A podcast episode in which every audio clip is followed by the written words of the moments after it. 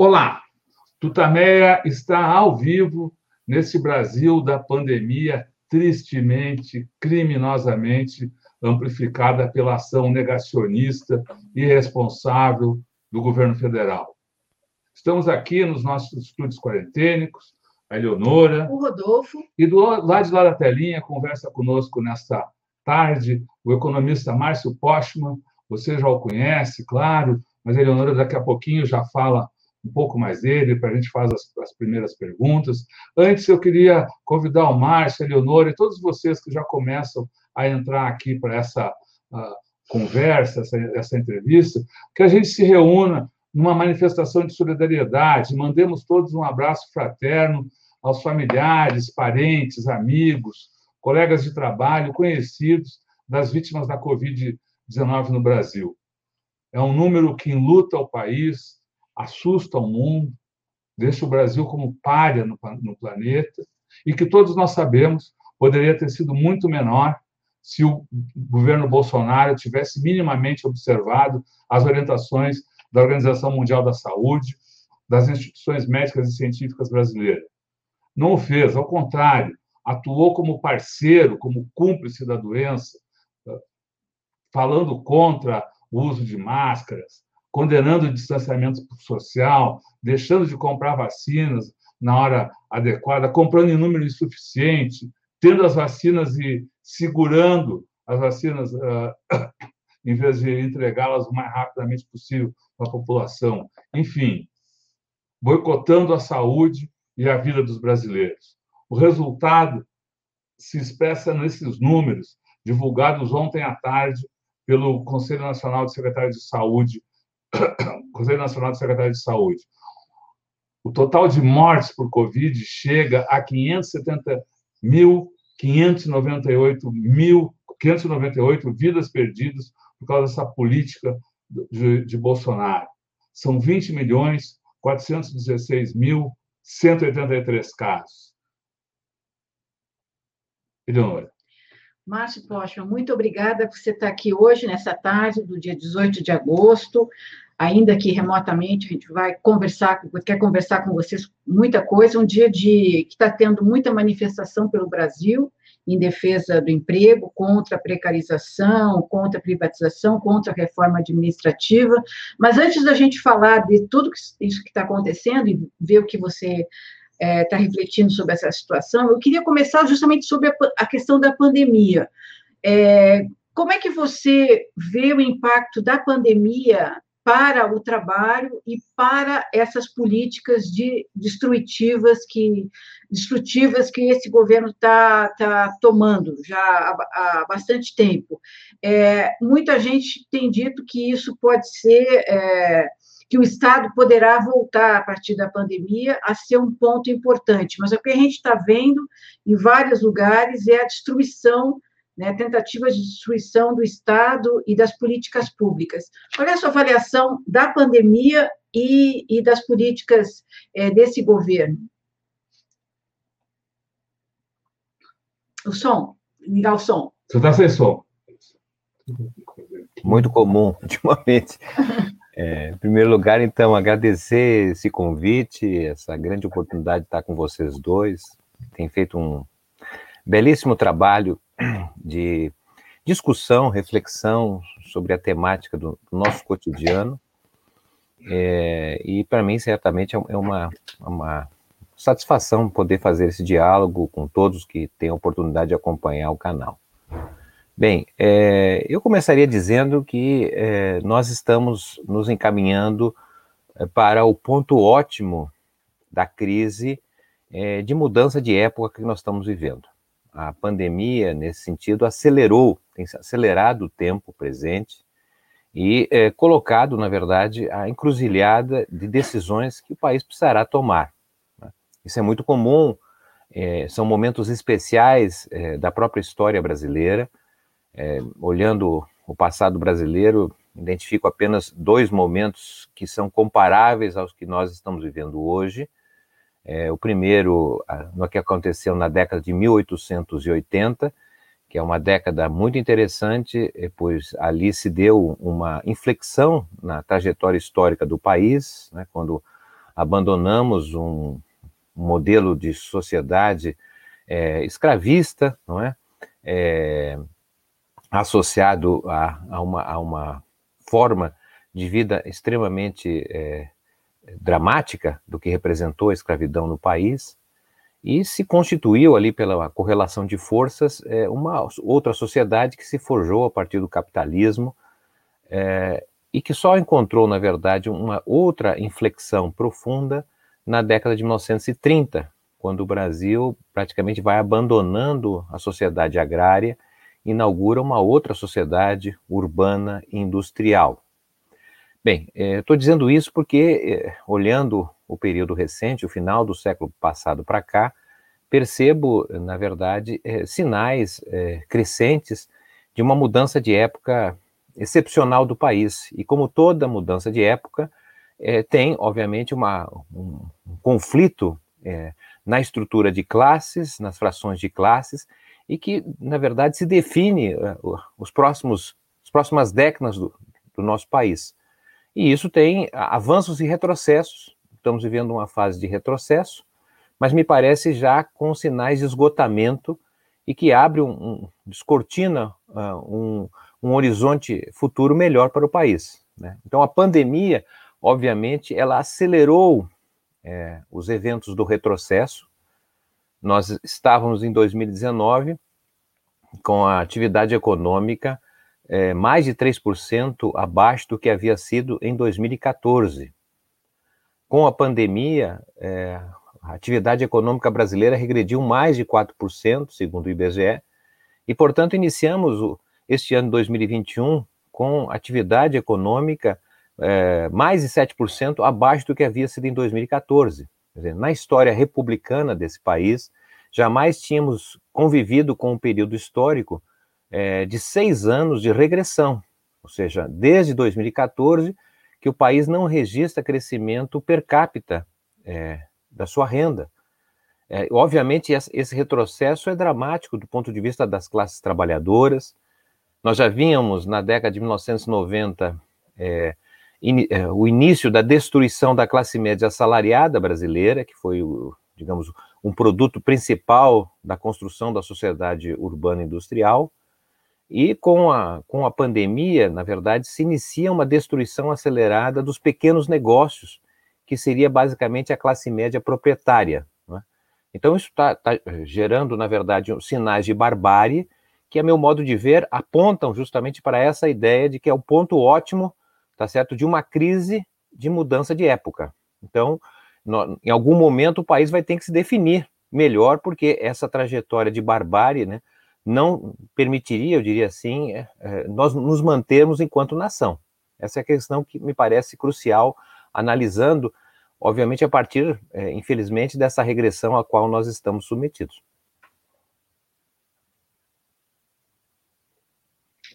Essa, essa situação é que, que, que você configura como um dos sinais do esgotamento desse processo de uh, aprofundamento da crise.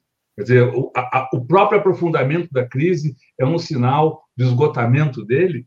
Ou há outros sinais que você poderia apontar? É, veja, é, é, estamos aqui trabalhando com uma perspectiva de médio e longo prazo. Eu não, estou fazendo uma análise desse ou daquele governo, embora isso venha, isso se faz em geral.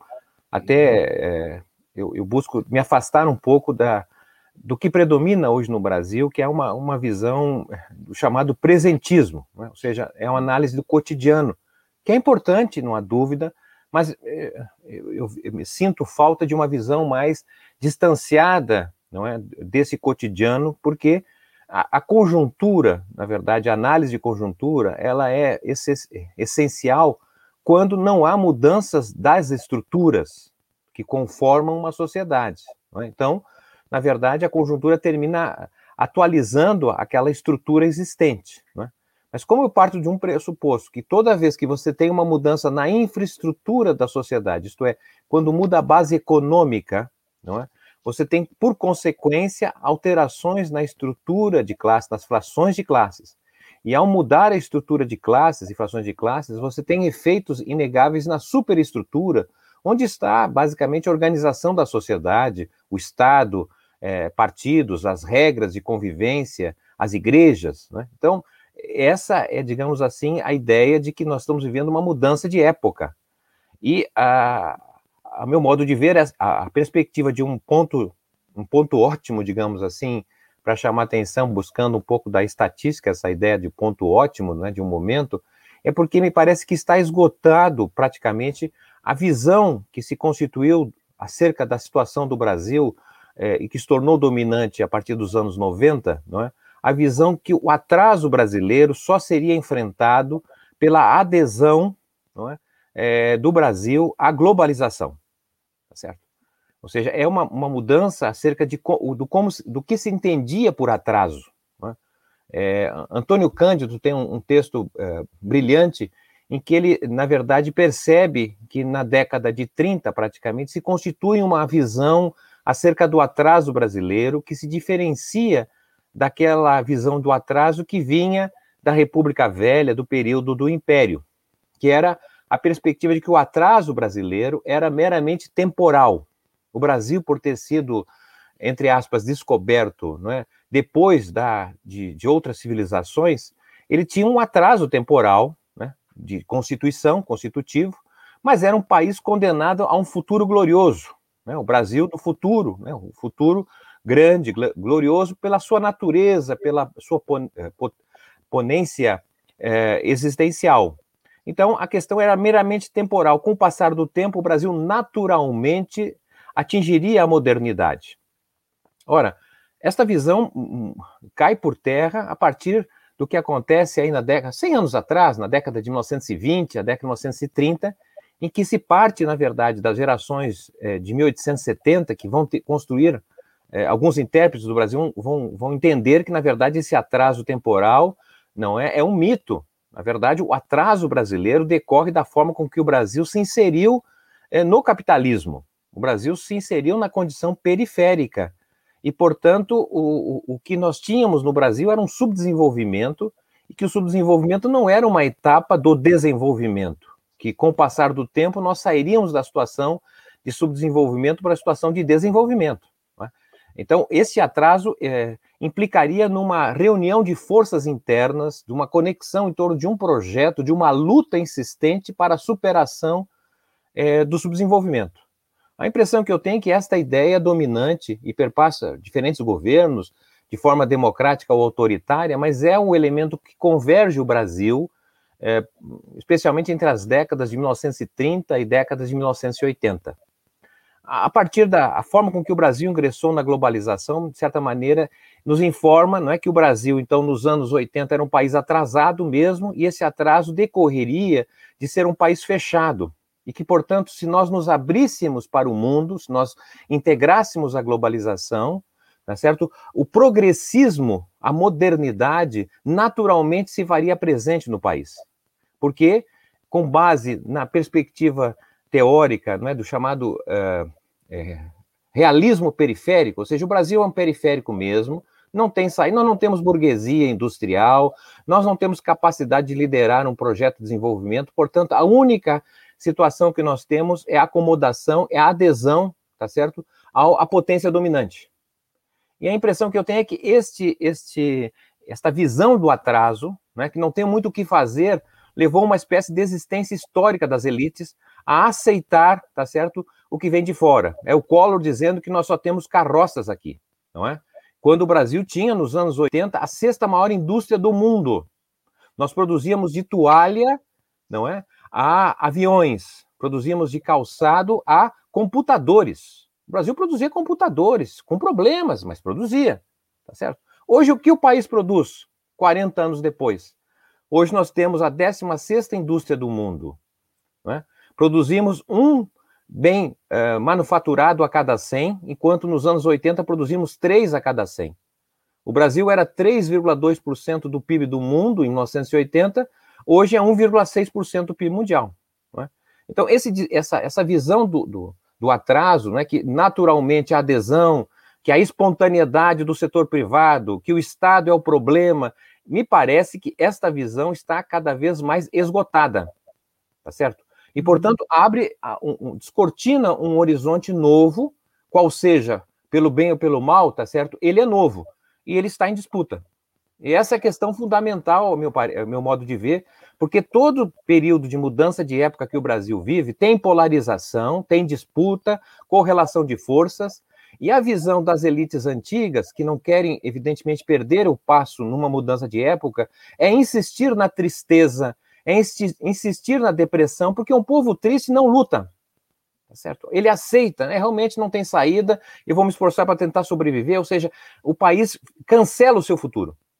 Então, vejo, na verdade, apesar do drama, de tudo que nós estamos vivendo de tristeza, vejo como um, esse, esse ponto é, é, ótimo, como uma grande possibilidade de nós, na verdade, constituirmos uma correlação de forças muito favorável ao Brasil, porque o Brasil tem um potencial como pouquíssimos países possuem. Se nós entrarmos, só, só para se nós entrarmos depois a discutir, por exemplo, quais são as possíveis frentes de expansão, o Brasil está bem colocado nas frentes de expansão. O Brasil está muito bem colocado no que diz respeito ao passaporte para enfrentar o problema da mudança climática. Se a gente pegar qualquer situação, o Brasil é um dos poucos países que está, não é, em que tem a maior população, está entre os cinco países com maior população do os dez países com maior população do mundo, com maior PIB, com maior área territorial. Isso aqui é uma, um, um país com enormes possibilidades, tá certo? E a gente tem que abrir essa, a cabeça das pessoas, eu diria assim, para um possível surgimento muito rápido da nossa nação. Como é que você vê a, a, a, esse movimento, a liderança desse movimento? Porque você lembrou dos anos da Revolução de 30 e antes da derrubada da, da escravidão. É, nos anos 30, a gente teve uma liderança estatal, o Getúlio, que praticamente criou a, a burguesia nacional, a, os industriais foram levados pela mão do Estado, e essa burguesia ficou, é, enfim, com transformações durante, até durante o período militar, até os anos 90, quando a gente vê essa elite cada vez mais é, associada ao capital estrangeiro, cada vez mais financiarizada, a produção caindo. Então, na área da elite, quem é que poderia puxar? Na área da, da, do, dos movimentos sociais, a gente está vendo uma, uma, apesar de todas as mobilizações, é um período de bastante acanhamento do, do movimento social e das. É, e a própria, o, o Estado, evidentemente, como está aí, ele está sendo destruído, as Forças Armadas, que em alguns momentos tiveram papel importante nessas transformações, parece estar absolutamente cooptadas é, pelos interesses norte-americanos. Da onde vem essa sua visão de que a gente vai poder virar? Quem é que vai liderar? Quem é que tem condição de é, construir esse projeto com tantos obstáculos, pelo menos a gente olhando assim, ah, no curto prazo, como você falou, a gente só vê problema. Pois é, né, a gente só vê problema porque o modo nosso de olhar é, a, a, ou tentar entender o Brasil é tentar, entender o Brasil como um problema. Mas, no fundo, o Brasil tem um potencial enorme sobre o qual nós não trabalhamos, tá certo? E, e isso tem sido ocultado é, desde a, a, a, mídia que nós temos, tá certo? É, seja, inclusive, pela pelo um certo deserto de ideias que a gente pode verificar hoje do ponto de vista é, da produção acadêmica, da intelectualidade brasileira. Não é? nós, nós, temos dificuldade de entender que estamos, de fato, é, vivendo uma mudança de época.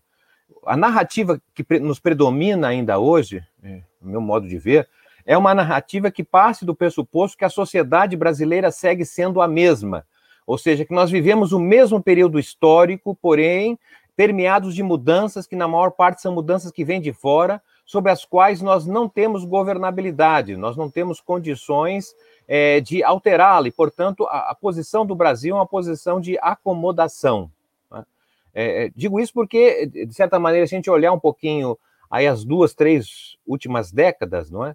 Quer dizer, o Brasil seria o mesmo, mas foi impactado pela globalização. A globalização é um movimento conduzido por grandes corporações e o Brasil tem que se acomodar, se adaptar a essa realidade, tem que fazer mudanças nas suas legislações para ser atrativo para o investimento, mudanças institucionais das mais variadas, tem que adaptar o modelo educacional aos requisitos internacionais, tem que adequar a legislação social e trabalhista, porque do contrário o recurso não vem para o Brasil, enfim, várias mudanças nesse sentido. O código florestal tem que ser ade adequado para o novo regime do neoestrativismo, etc.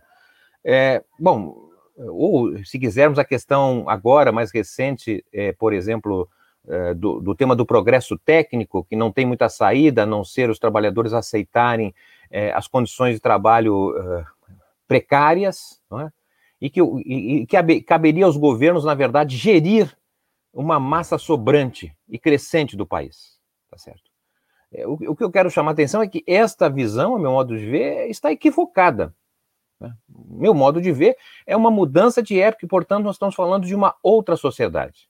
Uma sociedade que não cabe nas instituições tradicionais as quais o Brasil configurou a partir da década de 30. Ou seja, o que nós temos hoje é um, um, um movimento social, nós temos um quadro quase pré-insurrecional, as pessoas estão profundamente insatisfeitas com a situação atual, é? mas, na verdade, não identificam nas instituições existentes, os partidos, os sindicatos, as associações, não é? A, a, algo que lhe possa, na verdade, atender os seus desejos, porque não se trata mais de desejos setoriais, ou seja, se eu sou eleitor, tem, em tese, um, partidos que me representam. Né? Se eu sou trabalhador com carteira assinada, em tese, tem sindicatos que me representam. Se eu sou estudante, associações e assim por diante. É, é, nessa sociedade de serviços, ou, digamos, na chamada era digital, não é? as pessoas não demandam instituições que representam parcialmente uh, atividades ou a temporalidade da vida, demandam instituições totalizantes guardada a devida proporção, equivale à experiência do anarquismo né, na virada do século XIX, em que o, o, o anarquismo, o sindicalismo, o anarco-sindicalismo, ele representava a totalidade do indivíduo e não a parte. Né? Então, o sindicato tinha, na verdade, uma esfera de atuação no âmbito da saúde, da previdência, pois tinha, ele geria o fundo de ajuda mútua. O, o sindicato anarquista atuava no tema da educação, formação, existiam as escolas de arte e ofício, o, o sindicalismo anarquista era um, um espaço de cultural, né, para os saraus culturais, era uma instituição partidária, embora os, os, trabalhadores não podiam votar no Brasil, como sabemos, até 1932. Então, uma instituição que olha na totalidade. Quem faz isso hoje no Brasil, e faz com, com muita eficiência, são as igrejas. Em geral, igrejas neopentecostais, e também o crime organizado a qual denomino uma, o chamado novo sistema jagunço, né, que está gerindo essa massa sobrante que não tem, infelizmente, espaço no capitalismo tal como se está enquadrado no Brasil nessa era de regressão. Nós temos uma massa sobrante né, que, que, vive na, nas regiões periféricas, que sonha com um país melhor, mas não encontra é, espaço, digamos assim, nas instituições, até mesmo, obviamente, no Estado, isso vem sendo ocupado por igrejas, vem sendo ocupado pelo crime, tal como nós vimos no Brasil da República Velha, certo? Isso foi muito bem percebido por alguns é, é, analistas da literatura brasileira, né? Euclides da Cunha tem um papel fundamental, não é? Mostrar o que foi a Guerra dos Canudos é, de um país sobrante a um capitalismo nascente, uma parcela da população que não, não se via como oportunidade de expansão naquele tipo de capitalismo que, que, que existia, e, portanto, o fanatismo religioso era oportunidade de integração e de formação, inclusive, é, de uma, uma, experiência de vida coletiva e economicamente organizada. Né?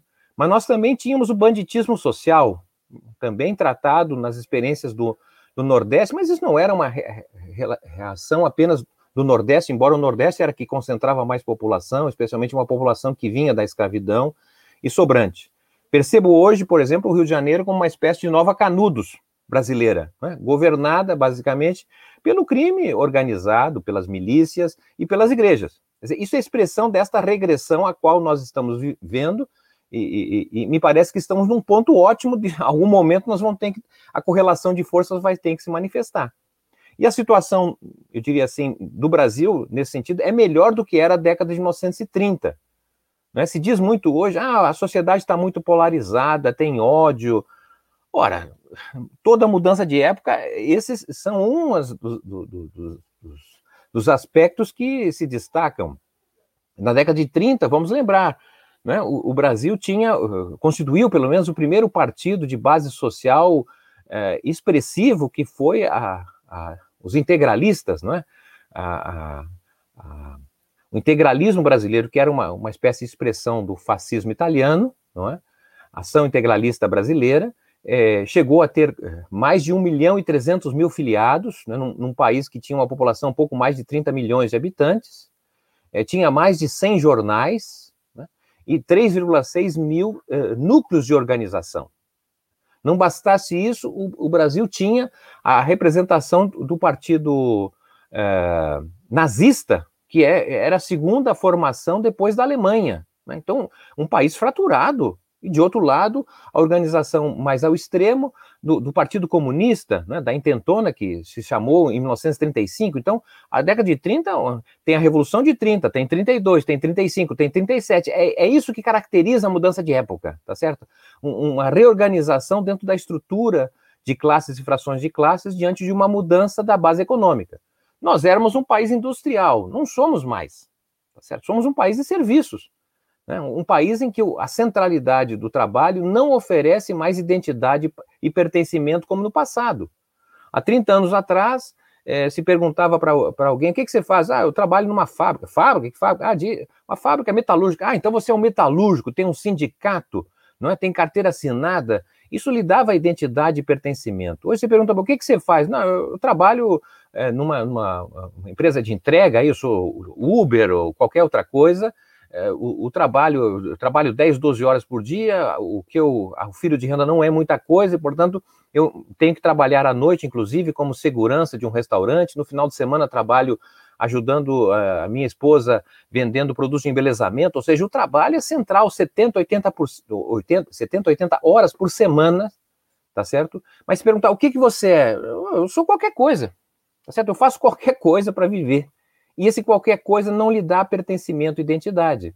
Por isso que demandam instituições não é, de, menos hierárquicas, instituições mais horizontalizadas, e que o crime, de certa forma, e as igrejas conseguem oferecer e dialogar. É? Na, até antes da pandemia, pelo menos, a estimativa é que 80 milhões de brasileiros iam pelo menos duas vezes por semana às igrejas, assembleias, que não era assembleia do sindicato, do partido, assembleia de Deus, porque lá era um espaço não é de reconhecimento, de identidade, era um, era um espaço de oportunidades e que, de certa maneira, a gente não consegue ver nas estruturas atuais.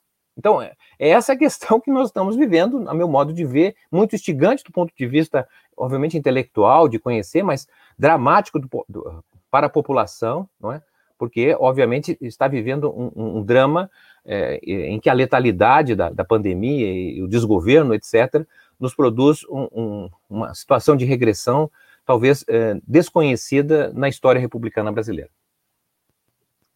Professor, insisto ainda no, no do, do, ponto de vista conjuntural, a gente tem essa, exatamente essa visão uh, que, o, que, que, você caracterizou há pouco, ou seja, de que o Brasil, essa visão, eu diria, colonialista, né, em que, em que vê o Brasil como um, um país subserviente, que deve ficar atrelado a, a interesses externos e que deve se uh, uh, resignar a ser produtor de matéria-prima ou de, enfim, produtos agrícolas, um país onde apenas uma elite deva cursar as universidades.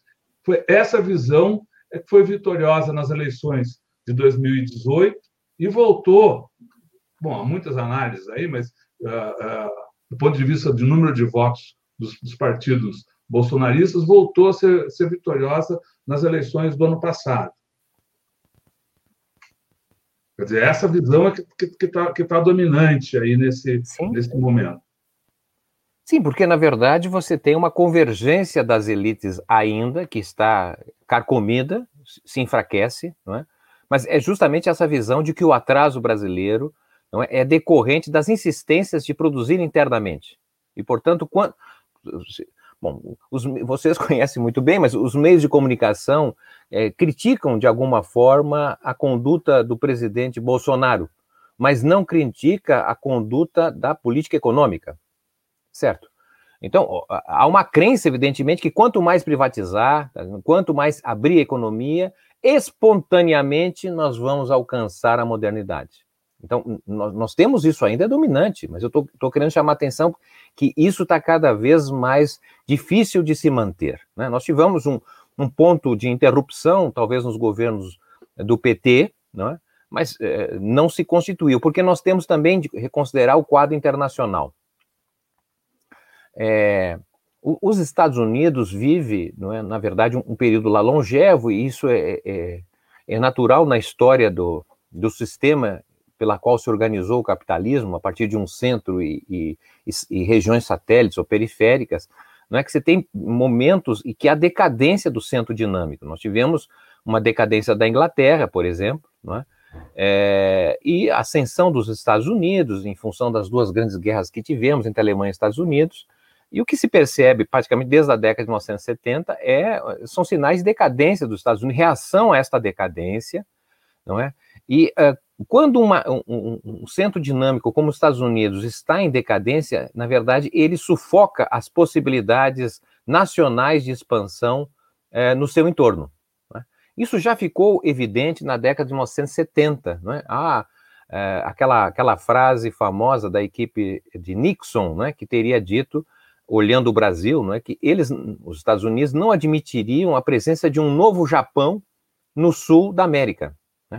Tendo em vista que eles ah, entenderam que o Japão uh, só se tornou Japão uh, após a guerra por decisão dos Estados Unidos, né? tendo em vista que a derrota do Japão, inclusive pelo ódio que os americanos tinham do Japão em função de ter atacado Pearl Harbor, né? E pela decisão do Acordo de Yalta de 1944, era de transformar tanto o Japão como a Alemanha em é, sociedades, em economias agrárias, destruir a estrutura industrial. Mas diante do, do avanço da Guerra Fria, a expansão da União Soviética mudou a visão e, e, e passou a, a ser estratégico é, tornar a Alemanha, pelo menos ocidental, e o Japão, junto com a Coreia do Sul, espaços de expansão capitalistas para conter, digamos assim, o avanço soviético. Então entenderam, entendiam os Estados, os Estados Unidos que o Japão era uma concessão americana e eles não aceitariam essa concessão no caso sul-americano, no caso Brasil, porque o Brasil, na década de 70, era basicamente, junto com a Coreia do Sul, os dois únicos países que haviam se industrializado no mundo no século XX né, durante o chamado capitalismo monopolista, em que você tem a monopolização da tecnologia e assim por diante. O Brasil teve êxito inegável em construção disso. E essa construção se deu muitas vezes à margem dos interesses americanos, como foi pelo, uh, pelo segundo Plano Nacional de Desenvolvimento de Geisel, por exemplo, o Brasil se associou à Inglaterra, à Inglaterra, à Alemanha e o Japão para uh, desenvolvimento tecnológico, por exemplo, no caso das usinas uh, nucleares de Angra 1, não é? Os Estados Unidos era contra, por exemplo. Nós nos aliamos aos, aos japoneses, no caso da indústria eletroeletrônica. Então, eu diria assim, a, a reação norte-americana é, a partir da elevação da taxa de juros em 1979, a crise da dívida que gerou em 81, 83, na verdade, desorganizou o Brasil como possibilidade de, de continuar a caminhar com suas pernas. Entendo que nesse sentido o, o, algo parecido aconteceu, é, digamos, nos governos do PT. Né? Entendo que é, para os Estados Unidos não era interessante ter uma, uma América do Sul organizada é, e, de certa maneira, com fortes alianças é, tidas a partir do Brasil. Eu entendo, a, a, desde as manifestações de 2013, a Lava Jato, como uma forte interferência dos Estados Unidos. Então, estou dizendo isso porque o quadro internacional atual é muito favorável, tá certo, para o Brasil ter graus de liberdade que não tinha anteriormente. Digo isso. Uhum. Pois não. Não, não é, quer dizer, essa mudança de, de época que o senhor está afirmando desde o início, ela aconteceria, então, nesse momento em que os Estados Unidos também sofrem reveses e a China se, está se impondo como o, enfim, o, a dina, o dínamo da, da, da, economia mundial. Como é que essa mudança acontece nessa, nesse tem um rearranjo é, é, mundial aí do capitalismo, não? Não, exatamente. É o, é o que aconteceu também, guardada a proporção, a, a, ao final dos anos 20, não é? Ou seja, o café, que era o produto mais importante do Brasil, né, que nos conectava com o mundo, ele praticamente, a partir da década de 1890, ele já, já estava em, em, numa situação de esgotamento. Nós só continuamos com o café é, sendo o que foi no Brasil por forte interferência do Estado, tá certo? Com subsídios, com política de, de, de garantia de preço, estoques, é, várias é, política econômica conduzida em torno do café. Né? É, bom, no, no, caso atual, eu diria assim, em, em grande medida, o que nós temos de dinâmico no, no país é devido justamente à forma de uso do Estado, tá certo? A ideia que se diz da, da, financiarização, não é? da valorização da riqueza velha. O Brasil não, não gera riqueza nova, ele vive da riqueza velha. Bom, quem, quem é que permite isso? É a forma, na verdade, de extração que o Estado vem operando já há algum tempo. Não é? Mas me parece que isso está com, uma situação já no limite. No ano passado, a, a somatória das despesas públicas, né, agregada do, do, da União, estados e municípios equivaleu a 47% do PIB. Nós nunca tivemos isso no Brasil. É? Então, eu vejo com limite. É, é, é, difícil sustentar isso. E nos anos 30, é? a, a, crise do. a situação do café dramática se junta com a crise internacional, a depressão de 29. Aí Getúlio, é?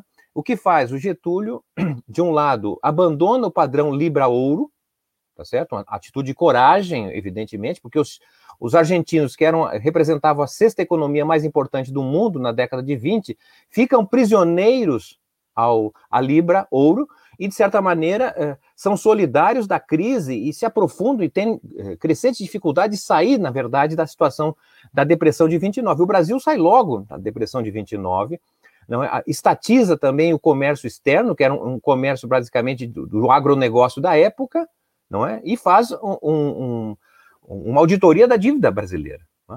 É? Bom, é, o que eu estou querendo chamar atenção nos dias de hoje é o seguinte: esta década de 2020 não é, é uma década do fim do padrão dólar. Tá certo? O dólar está com os dias contados. Não é? Há uma série de movimentos, na verdade, de, de, de, de afastamento do dólar por, por várias, várias possibilidades. Não é?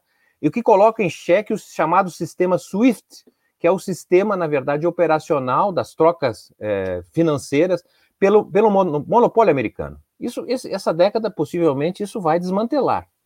Nós estamos assistindo também é, o possível desmantelamento da IANA. IANA é a, a instituição americana que é, a, agrega todos os IPs do mundo, todos os, os números não é, dos IPs de computadores, celulares, tudo que entra na internet tem o número, está lá catalogado. Portanto, eles têm um monopólio, eles podem acompanhar, tá certo? Essa é claro que é uma quantidade imensa, eles não devem fazer esse acompanhamento, mas eles fazem seletivamente. Porque senão a gente não entende como é que os americanos não é monitoraram a presidenta Dilma, como é que monitoraram a Petrobras. Bom, o, o, o, modelo uh, de telecomunicações do Chico G, chinês, não é? Ele derruba isso, não tem mais monopólio, tá certo? Então, nós estamos diante de, de mudanças uh, internacionais uh, grandiosas e abre para o país, para o Brasil, uma oportunidade inédita de fazer uma negociação. Nós vamos continuar indo nos Estados Unidos, com os Estados Unidos, nós vamos, na verdade, nos atrair com os chineses, nós vamos construir um caminho próprio. O país tem alternativas, isso que eu quero dizer. Alternativas que nós não tínhamos anteriormente. Tá? Então, do, no, isso no campo internacional. E se nós olharmos do ponto de vista do campo da expansão econômica, quais são as novas frentes de expansão econômica que nós temos? Por exemplo, uma, uma grande expansão eh, econômica atual, não é? E que, de certa maneira, valida as, as, as principais empresas eh, com, a, com uh, ranqueadas nas bolsas de valores, especialmente norte-americana, não é? é? São empresas que operam, na verdade, com o espaço sideral, que operam com uh, os satélites, não é? Amazon, Facebook, tudo isso é satélite, tá certo? Ou seja, o espaço sideral está sendo objeto é, de é, um modelo de negócio muito bem sucedido para algumas poucas empresas, tá certo? O Brasil vai continuar nesse modelo dos Estados Unidos, vai se associar ao, Japon... ao chinês ou vai construir o seu próprio. O Brasil pode fazer isso, tem tecnologia, tem gente de qualidade. Né? Alguém vai dizer, mas ele. A, o principal área de lançamento de satélites, o Brasil já doou. Bom, é, isso foi um, é um momento conjuntural, nós podemos re renovar, mudar isso. Então, a questão do espaço federal está aberta. O Brasil tem oportunidade. Desde, desde 1988, o Brasil tem acordo na produção de satélites com os chineses, por exemplo. Tem com os indianos. Isso é uma, é uma alternativa que pouquíssimos países possuem. Aí pegamos um outro, outra frente de expansão, que é basicamente a exploração do fundo do mar. Tá certo? É, é, é um espaço enorme. Consta que apenas 5% do espaço do fundo do mar atualmente está monitorado. O Brasil tem, eu sei que estão tentando destruindo a Petrobras, etc., mas o Brasil construiu com, com, com a sua tecnologia, com, o seu conhecimento, a melhor é, forma de exploração do fundo do mar. É petróleo, mas pode, pode explorar outras coisas. Tá certo? Tem tecnologia, nós temos saber acumulado. Nós não tínhamos em 30 antes, nos anos 30. Hoje nós temos, nós temos uma capacidade de produção de conhecimento, de ciência. Ela está sendo destruída, está sendo, mas ela pode ser recuperada. Né? Aí você pega outra, mas é a questão da mudança climática. Ora, o Brasil tem o maior passaporte para o desenvolvimento do século XXI. Nós temos a floresta amazônica, está sendo depauperada, está, né? mas nós temos mais de dois terços da floresta ainda está intacta no Brasil. Né? E é a floresta amazônica, só no espaço nacional, né, dois terços do território nacional, e responde por 20% de todas as florestas do mundo. Responde por mais de 10% da água é, doce em superfície. Ou seja, nós temos um, um potencial gigantesco. Né? A Amazônia, a cada dia, ela oxigeniza é, cerca de 15% não é, da, da, da, emissão de gases estufa. Isso equivale basicamente a 50% é, da emissão de gases estufa da Europa. Então, esse é um potencial que pouquíssimos países têm, tá certo? É, sem falar, evidentemente, no que representa essa transição que estamos vivendo na retranca, infelizmente, é, da, da era digital. A era digital vai nos dar uma oportunidade enorme. Nós poderemos praticamente reduzir em torno de 50% o custeio da máquina pública brasileira. Não é? Pensando aqui no, no, na situação pós-pandêmica, esperamos que seja, é, que acelerou o tempo presente. Ou seja, será que vai ser. Nós podemos reduzir em 50%, possivelmente, o gasto com o sistema legislativo brasileiro. Né? Não, não se justificará, a meu modo de ver, não é continuar mantendo parlamentares, senadores, viajando dos seus estados para ficar três ou quatro dias em Brasília. Quanto custa isso? Esse custo vai ser reduzido, pode ser reduzido. É uma questão política, é claro. Não, é? não precisa mais fazer reunião presencial, pode fazer reunião à distância. É? O que representa a mudança do ponto de vista do custo da educação. Não é? estou defendendo a educação uh, dessa forma que nós temos, eu estou querendo chamar a atenção que a, a, digitalização nos abre uma perspectiva enorme.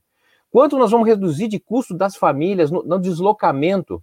Imaginemos as compras todas presenciais, hoje cada vez mais as compras à distância. Ou seja, é um mundo novo com excelentes oportunidades.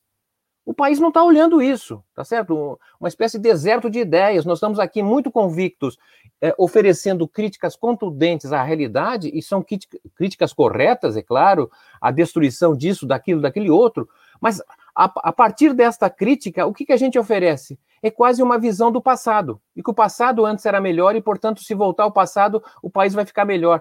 Acredito que é um equívoco, é uma visão conservadora a, a, pasta de dente já saiu do tubo, não vai voltar mais. Nós temos que é, dialogar com esse futuro, nós temos que fazer uma disputa acerca do sentido da mudança. E é isso que, de alguma forma, a direita faz melhor, e por isso, talvez, os seus resultados eleitorais. Muito legal, professor. A gente está aqui com uma pequena assembleia acompanhando aqui a, a, as suas reflexões, e eu queria aproveitar exatamente essa, essa pequena assembleia para convidar a todos para que se inscrevam aqui no, no canal Tutameia, para que compartilhem essa entrevista, para que essas reflexões uh, cheguem mais longe, né? Essas, essas, provocações trazidas aqui pelo professor Márcio Porsche. E eu queria ainda, uh, uh, o senhor fala bastante dessa, dessa momento de oportunidade que, se, que se abre para o Brasil. A cabeça política que, que, quer dizer, para que, que o, país aproveite esse momento, precisa ter uma, uma cabeça política que veja essa oportunidade, que apresente para o país essa oportunidade e que uh, uh, consiga, de, de, certa maneira, uh, galvanizar o país para esse rumo. O senhor vê isso acontecer? Vejo sim. Vamos tomar. Eh, eu até não, nem me satisfaz muito a visão eh, de personalidades, né? porque, na verdade, é, as pessoas, os indivíduos, são, são produtos de época, são processos de, de construção coletiva. Né? Mas eh, vamos tomar o caso do Getúlio Vargas, né, que é, na verdade, um representante do agrarismo, né? embora com formação inegável aí da corrente que se instaura no Rio Grande do Sul, em torno da ideia do trabalhismo, né, que vem lá de Júlio de Castilho, etc., foi governador dentro dessa perspectiva, não é? Mas, na verdade, esta pessoa vindo, na verdade, do passado, alguém vinculado ao agrarismo, é o agente da transformação. É o agente de, de, de renovação em termos de uma estruturação de uma nova maioria. Essa, essa nova maioria que se instalou pressupôs, inclusive, na verdade, é, o Estado Novo. Certo? Eu não estou aqui defendendo o autoritarismo, estou chamando a atenção que a, a, a, a dominância né, acerca do atraso brasileiro, a nova visão sobre o atraso, que precisava, na verdade, de uma intervenção organizada da sociedade, não é? É uma construção que entrou em disputa com a visão passada, que não há nada que fazer, que é, se a gente vê o debate entre, entre Godin, né, nos anos 40, é, é, Eugênio Godin, economista, foi ministro é, da Fazenda é, do Brasil, e o é, Roberto Campos, né, que foi presidente da Fiesp, um intelectual, organizou a Escola de Sociologia e Política em São Paulo, etc., um professor, inclusive, é, o debate entre os dois, né, o Gudan dizia assim, olha, essa coisa de indústria no Brasil é um artifi é artificial, o natural no Brasil é o, o agronegócio, a agricultura, o Brasil tem vocação agrícola, não venham mexer aqui, tá certo? Então, é, você, ao intervir sobre isso, deu 32, é uma guerra civil, deu 35, deu 37, tá certo? Então, não é nada pacífico, isso vai precisar, evidentemente, uma forte intervenção, entender que, que a realidade ela permite, na verdade, ser alterada e não ser acomodada, não, é, é, é, é, basicamente o um entendimento de que nós temos essa possibilidade de fazer, mas precisa, evidentemente, de sujeito social para isso. É o que vocês estão me perguntando. Eu diria assim: nós estamos diante de um novo sujeito social, porque o velho, que foi aquele fundamental para permitir a, a, o surgimento do sindicalismo, o reaparecimento da democracia na década de 80, esse sujeito social quase não existe mais. A regressão neoliberal ela destruiu a, a, as duas estruturas de classes básicas é, do capitalismo brasileiro. Destruiu a burguesia industrial, de um lado, o, o empresário industrial né, se transformou em rentista, porque ele vendeu a, a, sua empresa e com o recurso aplica no sistema financeiro e virou sócio da taxa de juros, né, quanto maior a taxa de juros, melhor para ele, ou ele se transformou, na verdade, num comerciante porque embora manteve a, a, sua empresa, a sua indústria, mas ele, ele depende, na verdade, da importação é, de, de componentes para montar internamente. Então ele é um comerciante, como todo comerciante quer comprar barato e vender caro. E, portanto, ele, ele deseja o câmbio valorizado. Tá? Então, é eu estou querendo chamar a atenção que é, é, esse andar de cima se remodelou e o andar de baixo, né, digamos assim, a classe operária também foi profundamente transformada. Tem uma outra classe trabalhadora no Brasil.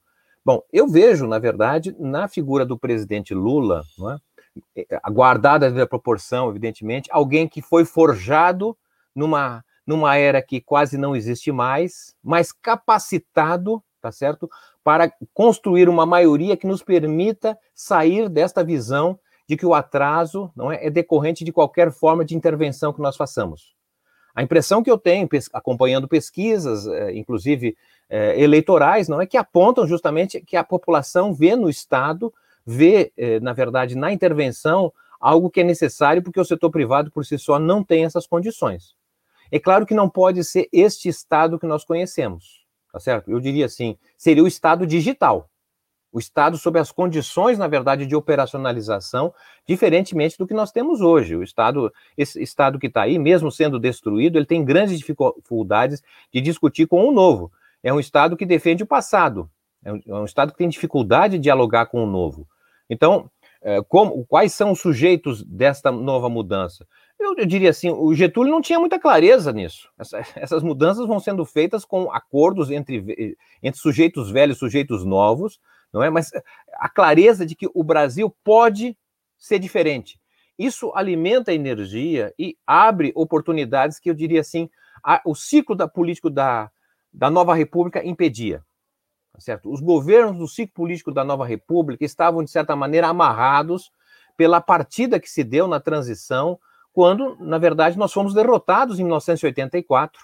Ou seja, a transição pra, da ditadura para a democracia não foi uma vitória é, das forças democráticas, foi uma derrota da ditadura. Tá certo? Por que, que foi derrota? Bom, em primeiro lugar, porque, na verdade, eles ganharam ali a votação da emenda Dante de Oliveira, que impediu a eleição direta. Certamente, com eleição direta, o Brasil seria outro, não tenho dúvida. não é? Sem eleição direta, nós fomos um dos poucos países que fez a transição da ditadura para a democracia sem mudanças radicais. Né? Há um documento espetacular de 1982 da, da esquerda, digamos assim, do PMDB daquela época, dos progressistas, que dizia o seguinte: olha, o chamado documento Esperança e Mudança. O Brasil, se quiser sair da ditadura, vai ter que fazer reformas. Né? Reforma do Estado, reforma tributária, reforma fundiária, reforma eleitoral. Essas reformas não foram feitas. Por que, que não fizeram? Porque não tinha base parlamentar para isso. E por que, que não tinha base parlamentar? Porque o sistema político veio basicamente construído aí da, no final do regime militar, não é? Então, é, a, a, a, os conservadores, né, os defensores da ditadura, na verdade, eles, é, eu não tenho dúvida, se, se fosse outro candidato, que não o Paulo Maluf em 84, ali na, na no, no, colégio, é, o PDS tinha maioria em termos de, de, votos. E eles perderam. Por que perderam? Porque, na verdade, se dividiu. Uma parte não gostava do, do, do Paulo Maluf, não é? Saiu do PDS, fundou o PFL e se juntou com o PMDB e deu maioria.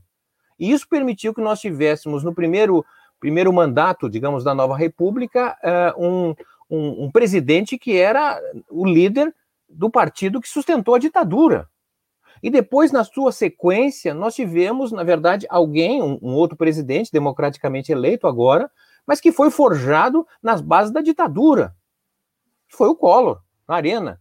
É? Então, é uma democracia que, na verdade, com grandes dificuldades de viabilizar reformas, mudanças. O fim do ciclo político da nova república está dando no, nesse, nesse, desastre de Temer e, e Bolsonaro, mas eu diria assim: agora o horizonte está aberto, porque quem ganhar pode fazer mudanças muito maiores do que aquelas que eram possíveis no ciclo político da nova república. Muito interessante. Agora, é a construção desse, dessa mudança. Olhando para a classe, classe, trabalhadora, que o senhor tem estudado e tem, é, enfim, a, minúcia ali, é, a gente tá, viu, o senhor falou, uma precarização avassaladora de direitos, o trabalho é, quase escravo, e é, desorganização, não há uma organização nem sindical e, e, muito e também partidária. A gente não vê organizações com força, talvez para conduzir esse processo. E em relação ao, ao mundo do trabalho, né, essa, essa massa trabalhadora parece é, é, servindo essa, essa elite que está cada vez mais concentrada. Acho que a pandemia também escancarou isso, uma, um processo de é, é, é, concentração de renda muito forte no mundo todo e no Brasil especialmente. Então, a gente tem uma massa de trabalhadora que fica entregando coisas para a elite, trabalhando para a elite, limpando as casas, enfim, é, é, os, empregos estão surgindo, que surgem são aí, e desorganizada. Como é que vai ser essa, essa mudança para os trabalhadores que tiveram é, poucos anos atrás, uma série de oportunidades que agora estão indo para o ralo. Então, é, você faz perguntas de imediato é, e eu tenho dificuldade, infelizmente, de responder, mas eu sou otimista porque trabalho com a perspectiva histórica. Né? Então, deixa eu lhe dar alguns dados para demonstrar que essa classe trabalhadora hoje sobrante possivelmente vai se tornar uma classe trabalhadora muito escassa, com oportunidades que hoje nós não temos a, a, a ver. Né? Veja, no, no século XIX, é, quando a gente compara a população brasileira no ano de 1900 com a população estimada para o ano de 1800, né, a, a população brasileira no século XIX cresceu cerca de cinco vezes. Quando a gente compara a evolução da população brasileira é, no século XX, portanto, comparando do, a população do ano 2000 com a do ano 2019, a população brasileira cresceu 19%. Ah, desculpe, cresceu 10%. Dez, Desculpa, não entendi aqui. 10 vezes. 10 vezes. Era 17,5 milhões em uhum. 1900 e 175 milhões em 2000. Isso, 10 vezes. 10 uhum. vezes. Antes havia sido 5. Né? Então, um crescimento, uma pressão demográfica por emprego, por habitação, né? demandas variadas, e, infelizmente, uma urbanização periférica que nós fizemos, não é? Nós, uma espécie do projeto branqueamento que se, se, se fez sobre as cidades brasileiras, não é? Os brancos moram no centro ou nos bairros nobres, os, os negros, os miscigenados na, na periferia, é um pouco a cara do Brasil, não é? Do, do, do projeto de, de, urbanização, como Milton Santos muito bem descreveu, entre outros. Né? Bom, o que eu quero chamar a atenção é o seguinte: se nós tomarmos as projeções demográficas atualmente existentes, que são projeções feitas antes da pandemia, e como sabemos, a pandemia alterou a taxa de natalidade, ampliou a mortalidade, etc. Mas o que nós tínhamos até antes é, da pandemia nos apontava para o seguinte: o crescimento da população brasileira no século XXI, portanto, comparando o ano de 2100 com o ano de 2000, será um crescimento de 4% apenas da população. Nós, nós sairíamos de 175 milhões no ano 2000 e chegaríamos em 2100 com 182. É, desculpe, vamos voltar aqui. É, é 175 milhões e chegaríamos em 182 milhões. Mas nós temos hoje 212 milhões praticamente de habitantes. Ocorre que nós estaríamos crescendo a população até a década de 2040 para entrar numa fase de diminuição da população brasileira. Por quê? Porque é um processo de envelhecimento, uma queda na taxa de fecundidade, e a partir da década de 2040, a população brasileira teria maior número de mortos do que nascidos. Aumenta enormemente a presença de pessoas com mais idades, reduz as pessoas com menos idades. Hoje, em 2020, nós, nós, nós teríamos cerca de 50 milhões de, de jovens de 16 a 29 anos de idade, não é? Em 2000, e chegaríamos a alguma coisa a 30 milhões apenas de jovens.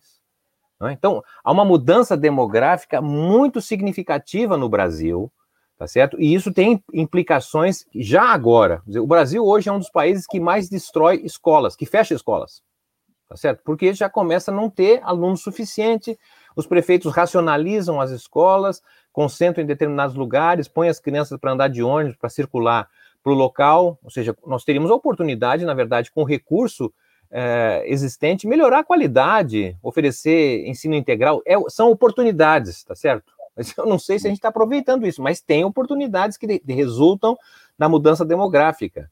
Essa mudança demográfica não é implica, inclusive, crescentemente menos pessoas nascendo no Brasil, menos pessoas pressionando o mercado de trabalho e um processo de envelhecimento. Então, o, o que é hoje abundante começa a se tornar escasso. Mas não vai resolver hoje, amanhã. A pergunta de vocês aqui, tá certo? Essa pergunta, é, eu diria assim: os problemas do Brasil não são técnicos, os problemas do Brasil são políticos. É, é como é que, na verdade, você constitui uma nova maioria. Não é? E aí, Max Weber nos ajuda, dizendo: olha, o cientista é aquele que está preocupado com a verdade, quer entender a realidade, tá certo? O político está preocupado, na verdade, em convencer pessoas, formar maioria, porque se ele não tem votos, não tem maioria, ele não, não consegue, na verdade, liderar processos é, de transformação. Né? Então, eu estou muito nessa situação e, e, acredito justamente que o Brasil tem, é, por conta dessa mudança de época, questões novas que estão sendo pouco tratadas, discutidas, analisadas, e isso é uma falha do, do, do campo ao qual eu pertenço, que é o campo da, da produção do conhecimento, tá certo? Então, isso é uma questão que nós precisamos dar resposta. Quer dizer, o Brasil, nós estamos vivendo o, o, o momento mais. Um dos. Assim, é o momento, do ponto de vista econômico, a meu modo de ver, é o momento mais importante dos últimos 250 anos. O que, que, que, é isso? Uau. É, o momento mais importante porque nós estamos diante do deslocamento do centro dinâmico do mundo do Ocidente para o Oriente. Tá certo? Isso, isso é uma coisa, uma transformação brutal sobre a qual há pouca discussão e reflexão no Brasil. Não é? Por que eu estou dizendo isso? Porque até o século XVIII, basicamente, o centro dinâmico do mundo não era capitalismo, então não se organizava como capitalismo, tá certo? Mas o que havia de mais moderno estava vinculado aos impérios hindu e impérios do meio, império chinês, né? a, a antiga Eurásia, As rotas das sedas, que vêm desde é, 200 anos antes de Cristo, era a oportunidade de deslocar, não é o que havia de mais avançado, a modernidade da época da sociedade agrária, é, desde de, a indumentária, não é, as, as especiarias, a cerâmica, não é, é o papel, enfim, tudo que era avançado na Eurásia era deslocado pelo comércio terrestre, pelas vias da Rota da Seda, para a Europa. A Europa era muito atrasada. Nós tínhamos em 1800 um, menos de um bilhão de habitantes na Terra, cerca de 35%, a estimativa é que residia no, no, no Império Chinês e do Império Indiano, e respondiam essas duas áreas por 55% da riqueza mundial. Tá certo? Então, mas o que acontece? O capitalismo industrial, tá certo? A, a revolução industrial e tecnológica, a construção de um sistema monetário libra-ouro e a força da marinha inglesa é, vai constituir um outro sistema, que é o sistema capitalista, com hierarquia, com centro dinâmico, é, e muda tudo, tá certo? A Europa passa a ser o centro do mundo e desloca, na verdade, da antiga Eurásia, do Oriente, para o Ocidente. Isso é basicamente dos anos de, de 1800 para cá, Tá o que nós estamos vendo hoje é inequívoco esse deslocamento para o Oriente. Né? Nós estamos diante do renascimento da Eurásia. A gente não tem estudado quase isso, mas a, China fez, já fez acordos com 190 países em torno, na verdade, de, investimentos que são muitas, mas muitas vezes maiores que o chamado Plano Marshall, não é que, que reconstituiu a Europa e o segundo pós-guerra. É, são investimentos de integração, de infraestrutura, de comunicação aérea, por mar, terrestre. É, um, um, um outro mundo está nascendo aí. Né? Com, com, investimentos fantásticos, conhecimentos, um, um, tipo novo de integração de, da produção da ciência com a forma de fazer, o papel da Academia de Ciências da China integrado à produção. Ora, é, algo fantástico que está em curso. Ora, mas nós da América, nós no Brasil, somos produtos do quê? Das grandes navegações, de um período em que a Europa já era o centro do mundo. E nós fomos concebidos sempre olhando o Atlântico, olhando a Europa, olhando os Estados Unidos. Mas, na verdade, essas, esses territórios vivem uma fase de decadência quando comparado com a é, Eurásia e a China. Então, essa é outra questão nova. Como é que nós vamos nos comportar? Talvez nós precisamos olhar muito mais para o Pacífico. Talvez nós temos que nos integrar mais com a América do, do Sul, abrir espaço para o desenvolvimento brasileiro para o Oeste e não tanto no litoral atlântico. São questões novas que naturalmente vão ser apresentadas e eu imagino que representantes políticos levantarão essa questão. É? Enquanto que o, a, nós, nós tivemos o nosso desenvolvimento, né, a industrialização se deu basicamente é, em função no período de entreguerras, é, aí nos anos 30, vamos dizer assim, com Getúlio, é, e depois ganhou importância durante a, a, a, Guerra Fria, né, a disputa entre a União Soviética e os Estados Unidos. O modelo soviético era um modelo de construir um mundo à parte do capitalismo, tá certo? Em oposição ao capitalismo e se oferecendo, na verdade, como mais competitivo. Então vem para cá representantes do governo americano dizendo: olha, não é possível que, os, que o Brasil venha aderir a, a, essa mudança tecnológica do 5G. Só que as empresas que operam no Brasil, que são estrangeiras, elas na verdade dependem né, do equipamento chinês, não tem mais volta a isso. Tá o que, que nós vamos fazer? O Brasil tem oportunidade. Os chineses, até onde eu, eu consigo uh, ver, não, é? não tem interesse em, em ter o Brasil como uma grande fazenda. Mas eles não vão dizer aqui que o Brasil tem que fazer para não ser uma grande fazenda. É, é que nós nos oferecemos como uma grande fazenda e, e, e a China passa a ser o principal importador brasileiro, não é? Mas nós poderíamos ter, se houvesse vontade política, se tivesse planejamento, tudo que nós não temos, nós, e uma articulação do Brasil com outros países latino-americanos, ter uma outra relação com a China. Tá certo? Isso está em aberto. É uma janela de oportunidade que em algum momento vai se fechar.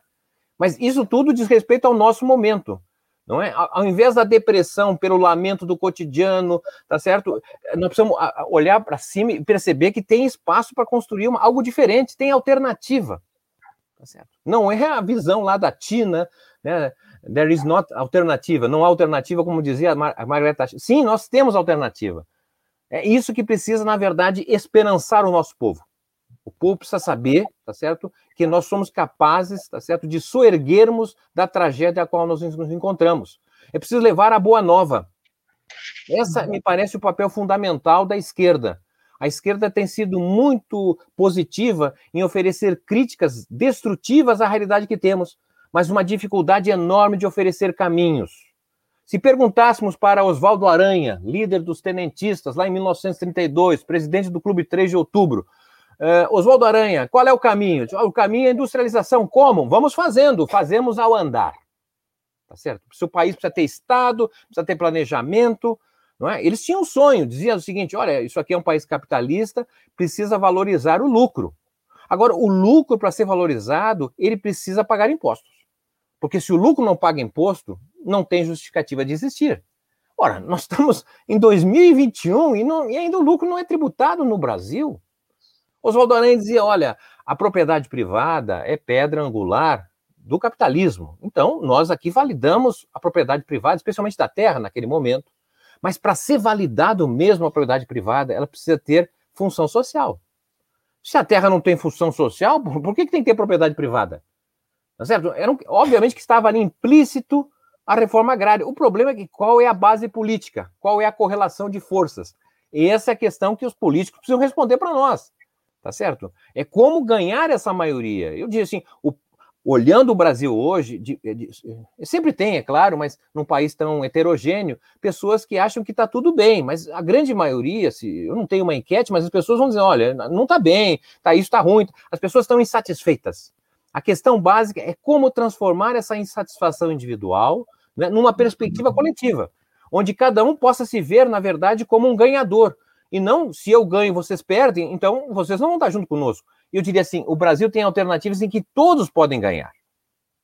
E não apenas alguns, como atualmente. Bom, a gente parece, visto daqui, a gente parece estar num pântano.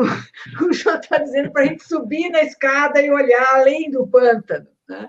Porque a gente está tá muito atolado. Eu sei que o senhor está levantando aí a, essa necessidade de discussão mais ampla, mas queria uma palavra sua sobre a conjuntura, porque, além de tudo estar tá sendo destruído, existe essa ameaça de golpe militar que vai e vem, a gente parece estar tá todo destroçado, há um esmagamento da, da, da esquerda também, eu queria que o senhor desse uma palavrinha, ainda que não seja o essencial aqui da conversa, sobre a conjuntura. Mas vamos colocar aqui no, no, no, no, introjetar, né? E se nós estivéssemos lá na década de 1880 e nós fôssemos uh, uh, abolicionistas? Imagina, a gente defende aqui a causa da liberdade eh, dos escravos, não existe raça inferior, todos são iguais. Quem seria, com quem, com quem os abolicionistas dialogavam? Tá certo? O parlamento do Império era um parlamento formado, não é, pela, pela bancada é, é, do boi, né? eram, eram, eram ruralistas. Imagina o, o Joaquim Nabuco, parlamentar, conversando com os seus pares, todos senhores de escravos. O diálogo com os escravos, impossível, porque os escravos estavam presos em fazenda. E essa luta foi feita, era muito, mas não tinha Twitter, tá certo? não tinha rede social, e, e, e se conseguiam não se conseguiu o sonho dos abolicionistas, que era não apenas a soltura, era a, a reforma agrária para formar uma classe camponesa é, de, de negros, ex-escravos, era, na verdade, a integração pela, pela, pela, pela educação, não é? com escolas, porque naquela época o português não era a língua mais falada, era o tupi-guarani, é, havia uma visão, mas a correlação de forças não, não permitiu a totalidade, mas permitiu mudar. É? Ou se nós estivéssemos como os tenentistas, né? é, assessores do, de Oswaldo Aranha. Como é que vai, vai fazer uma, uma, uma, sociedade urbana, empresários, num país de proprietários rurais? Não é? 90% da população no campo, é, mais de 80% analfabeto. O voto, na verdade, o voto era impresso, tá certo? Mas como é que era esse voto lá em 30, 32? Imagina, é uma dificuldade mais muito maior do que nós temos hoje. A dificuldade no Brasil hoje é relativamente pequena, ela é mais complexa, evidentemente, não quero menosprezar, não é? Uh, então, aí você me pergunta, mas vem cá, o, o que, que vai acontecer? Bom, eu, eu vejo três cenários até 2022, né?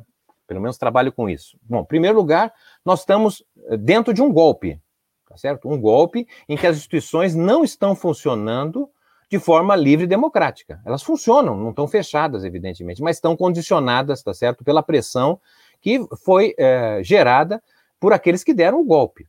Tá? É, é, o, o que, que pode ser em 2022? Pode ser um golpe dentro do golpe. Pode ser, na verdade, uma espécie de 1968.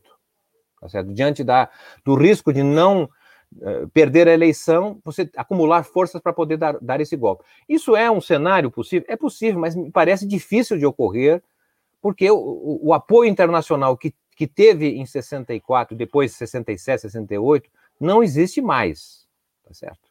Dizer, então, vejo com dificuldade, mas, enfim, em tempos de talibãs, não é? Quem sabe tenhamos alguém ou alguns com esta com esta perspectiva. Né? Mas um golpe dentro do golpe, não, não sei se sustentaria, mas vejo como esse golpe anteriormente dentro do golpe não existiu, porque, na verdade, os, o, as forças que deram o golpe é, é, foram validadas pelo processo eleitoral. Eles ganharam em 2016, ganharam em 2018 e ganharam em 2020. O risco é que talvez não ganhe em 2022. Então, talvez essa perspectiva do golpe. Não é? É, um outro cenário, é, na realidade, seria forjar uma candidatura que expressionasse, que, que, express, que fosse expressão né, das forças golpistas. E aí, não sei se seria o atual presidente, ou seria a conformação uns dias em terceira via, pode até ser saída do Bolsonaro, o Mourão assumir, enfim, alguma coisa que, que seja por ali e que que impossibilite, na verdade, na eleição de, de 2022, a, as forças que foram golpeadas assumir o poder. Né? Bom, e a terceira uh, cenário é, de fato, a, a, os que deram as forças do golpe entenderem que não tem mais forças de manter a, a, dominação do país e, portanto, concedem a via democrática que é a melhor possível, inclusive para manter a sua tentativa de manter os seus próprios interesses. Então, você poderia ter uma vitória é, do, do, campo é, que foi golpeado, digamos assim, com a vitória talvez do presidente Lula, é, o, o, de uma força de expressão é, desse campo. Né? Imagino que o PT não ganha sozinho, o PT vai ter que fazer, é, contar com, com um, uma, uma, ampla, não sei se frente, mas um, uma, uma amplitude de, de, de, forças, não é? E isso coloca um desafio, porque é, um governo com muitas forças torna difícil no modelo que nós temos ainda hoje é, de presidencialismo de coalizão. É? Mas, é, eu, olhando novamente a história, quer dizer, Getúlio ganhou também com uma maioria muito heterogênea lá em 30. Ele tinha de, de nazista, tá certo, ou comunista. Então, essa, a política é a arte, né, a sabedoria de articular forças, interesses, e nesse sentido, eu, digamos assim, o Brasil ainda tem mais esta esta é, grandiosidade, né, que é a personalidade do presidente Lula, de ter essa visão histórica né, do momento do qual o Brasil está vivendo e a importância dele. Não é? Eu, eu, não é um reconhecimento meu, me parece que é, é, bem mais abrangente isso. Então, penso que nós poderíamos, talvez, caminhando por esse terceiro cenário, é, ter uma, uma, uma, perspectiva diferente desse quadro que está aí, construindo uma outra visão é? acerca do atraso brasileiro, que ele requer, na verdade, um, um, uma convergência de forças e um sentido, um, um projeto mesmo que nos dê a, a, perspectiva de que todos podem ganhar, e não apenas alguns. É, é deixa eu só fazer mais uma pergunta sobre a. A gente começou falando aqui que estava estavam acontecendo várias mobilizações contra a privatização, reforma administrativa, é, como é que o senhor vê o desempenho, a ação dos movimentos sociais, dos sindicatos, dos movimentos populares nessa conjuntura? É frustrante o que está acontecendo desse ponto de vista, as mobilizações, não só agora por conta da pandemia, que, enfim, alterou esse quadro, mas como é que o senhor vê a, a, possibilidade dos movimentos populares, organizados ou não, serem mais ativos na, na conjuntura? Bom, vejo como uma transição. Né? A ruína da sociedade urbana industrial foi moendo aquilo que nós tínhamos de, de, de organicidade e de representação é, do mundo do trabalho, de maneira geral. Né? Dizer, não é um, um o sindicalismo tem problemas, é verdade, está com uma taxa de sindicalização muito baixa, mas também o um movimento estudantil, mas também o um movimento popular, associativo, bom, os partidos também. Então, na verdade, é um reflexo de, desta, é, é, dessa degeneração de uma sociedade industrial que se constituía no país, ainda que não completa, mas era uh, algo que uh, permitia ter uma sociedade civil muito ativa, para padrões brasileiros. O desmonte da sociedade industrial, na, na, verdade, abre uma outra perspectiva de organização né, que, que é, é, é, bem diferente. São, na verdade, movimentos é, de base é, e de interesses mais identitários, eu nem gosto muito dessa palavra, mas tem a perspectiva da busca da identidade porque o trabalho, ainda que seja central na vida, ele não oferece o pertencimento e a identidade. Então, a busca é, da identidade, ela, na verdade, tem sido é, o espaço pela qual se constitui, se conformam é, movimentos de reivindicação. Tá? Eu vou dar aqui um testemunho, eu, eu, me lembro isso na campanha de 2018, eu ainda estava na, na Fundação Perseu Abramo, e, enfim, ali na, na, na, tentativa de evitar a derrota, muitos segmentos se juntaram à, à campanha é, de Fernando Haddad. Bom, encerrou a campanha, nós fomos procurar esses, esses movimentos, muito, vários movimentos em São Paulo, na cidade de São Paulo, que, gente é, muito interessante, com é, vocacionada e envolvida é, em, em, ajudar a sociedade, grupos de ajuda a moradores de rua, LGBT, bom, várias, várias é, é, atividades muito positivas, interessantes, e o diálogo com eles era ver em que medida isso poderia, na verdade, é, produzir algo mais concreto e efetivo de organização. Ali o que se percebeu, de maneira geral, que são movimentos que, que têm consistência, mas não se submetem à hierarquia de partidos. Tá certo? Então, a, as instituições que nós temos hoje são instituições hierárquicas. E essa hierarquia, esse modo de funcionamento está em, de forma inadequada a, aos desejos, digamos assim, dessa nova ossatura que surge da sociedade de serviços, que tem uma base de identidade muito forte. Então, essa é a transição, a dificuldade do, do que nós temos de organizado, que ainda tem estrutura, infelizmente, é, as forças do golpe foram muito efetivas para é, desmontar o sistema corporativo de relações de trabalho, né, liquidando o financiamento, o, a própria existência dos sindicatos, etc. Mas é, o que eu quero chamar a atenção, assim, de forma é, precisa, nós temos alternativa. Vou dar aqui um exemplo do que eu quero dizer. É, e isso não é apenas para a categoria dos trabalhadores do ramo financeiro, tá? é apenas um exemplo que elucida, mas ele é geral no mundo do trabalho. Em 1988, nós tínhamos cerca de um milhão de trabalhadores no ramo financeiro no Brasil. 850 mil trabalhadores do ramo financeiro eram contratados diretamente pelos, pelos bancos. Eram os bancários tradicionais, escriturários, gerentes, contratados em regime de CLT.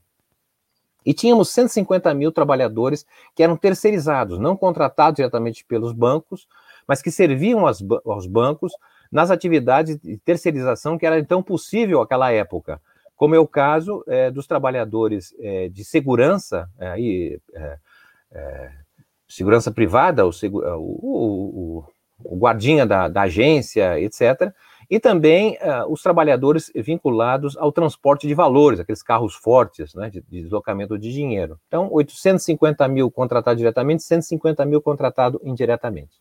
Bom, vamos a 2014, antes de, da situação é, da inflexão que sofremos, em 2014, o ramo financeiro tinha 1 milhão e 800 mil trabalhadores. Justamente o ramo financeiro que mais investimento tecnológico faz, etc., expandiu em 80% a, a ocupação no ramo financeiro. Só que havia mudado dramaticamente a composição do trabalho. Agora, de 1 milhão e 800 mil trabalhadores do ramo financeiro, apenas 400 mil teriam carteira assinada, eram contratados diretamente, eram bancários. Tá certo? 1 milhão e 400 mil eram contratados indiretamente. Mas como 1 milhão e 400? Sim, nós, nós tínhamos no, no, em 2014 200, 200 mil correspondentes bancários, né? essas agências lotéricas, que fazem atividades, trabalho equivalente ao do, a um bancário. É? É, tínhamos é, cerca de 112 mil trabalhadores é, autônomos, consultores para bancos.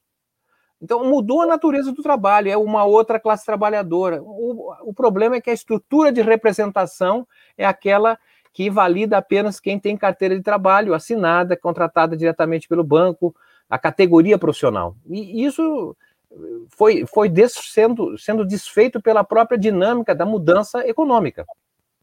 Então, veja, nós temos um mundo do trabalho, e esse mundo do trabalho, uma parte crescente, a maior parte, inclusive, não tem a cobertura sindical, de representação. Sem falar na postura, me parece equivocada, que o discurso nosso, da universidade, da acadêmico, o discurso dos dirigentes sindicais e partidários, por exemplo, a temas cruciais, como, por exemplo, da terceirização. É? De maneira geral, no Brasil, a terceirização ela é precarização, porque são formas de trabalho é, com remuneração inferior, com muitas vezes jornadas mais estendidas, é, com riscos de trabalho laborais, com maior acidente de trabalho, então é pre mais precário, tá certo? De maneira geral. E esse foi o discurso que se assumiu de forma geral, dizendo o seguinte: olha, o sindicato, o partido, os estudos acadêmicos, a terceirização é precária, portanto, nós somos contra a precarização. Perfeito. Acontece que o que, que, mostra a realidade? Segundo o Diese, na década de 90, nós tínhamos 14 milhões de trabalhadores terceirizados. Só que 80% desses trabalhadores terceirizados jamais tinham tido qualquer emprego. Não tinham vínculo trabalhista, nada. Então, obviamente que a terceirização para esses trabalhadores não foi precarização, foi ascensão. Ele não tinha nada, passou a ter um, um, um emprego de vigilante, de faxineira, é, de repositor de estoque, é, ganhando, sei lá, um salário mínimo, um pouco mais, com carteira assinada, com direitos trabalhistas, férias, feriados, algo que ele não conhecia, ele não sabia. Para ele não teve precarização. E aí aparece o professor universitário, aparece o dirigente sindical, o partidário, dizendo: não, nós somos contra a terceirização, porque a terceirização é precarização. Bom, alto lá. O que eles vão dizer? Não, mas para um pouquinho, isso aí eu não tinha nada, agora isso para mim é, é, melhorou minha vida, você é contra isso? Então eu não posso ser a favor do sindicato, não posso ser a favor desse partido. Certo? Trazemos para o tempo presente né? as análises, de maneira geral, as posturas em relação a esse trabalho em plataformas digitais, os integradores, os motoristas de Uber, etc. Qual é a leitura? Ah, trabalho precário, essa gente ganha pouco, está sendo explorada, é servidão. Claro, esse é o olhar nosso de cima para baixo. Agora, vamos conversar com esses trabalhadores que lá estão. Olha, o, que, o senhor estava. Eu, eu consegui, eu estou usando meu carro para é, tentar ganhar um dinheiro, porque eu estava desempregado, eu estava parado, não tinha nada. O Uber é a minha salvação. Eu não, tinha outra, eu não tenho outra coisa. E você vem dizer que é contra o que eu tenho, e se tira isso, eu vou ficar com o quê?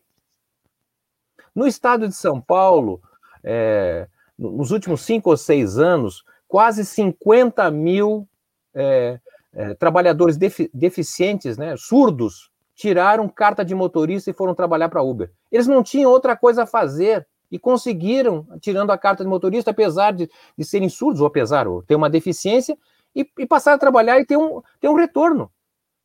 Então, nós precisamos entender a realidade para compreender isso.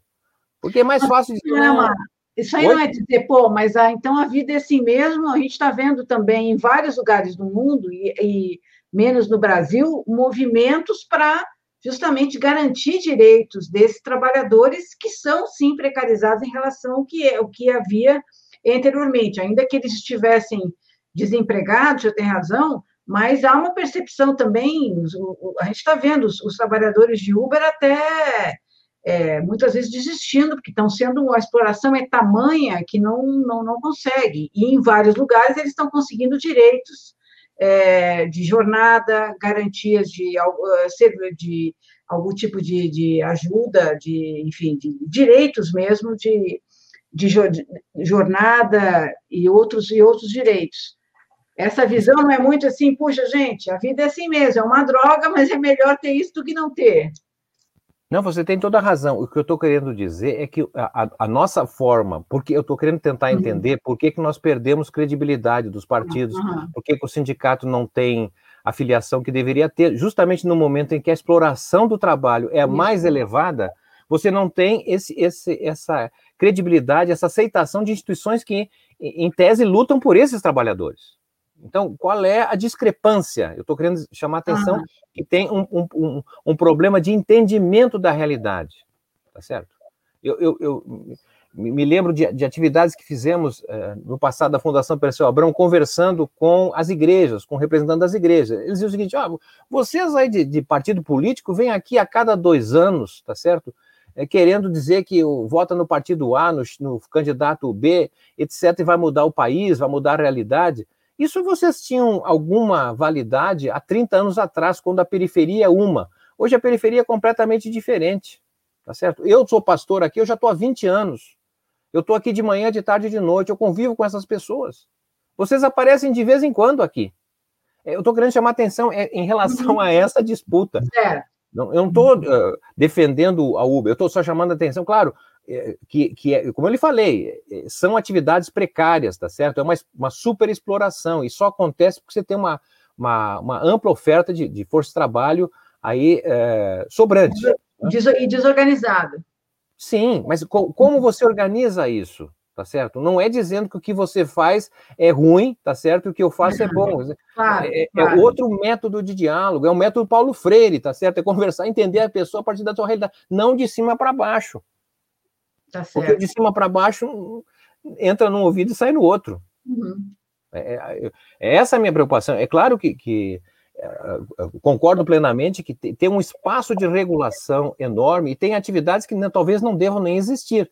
Mas se eu quiser ter maioria, porque uma coisa, eu vou voltar aqui, é o Max Weber. Uma coisa é dizer, a realidade é assim.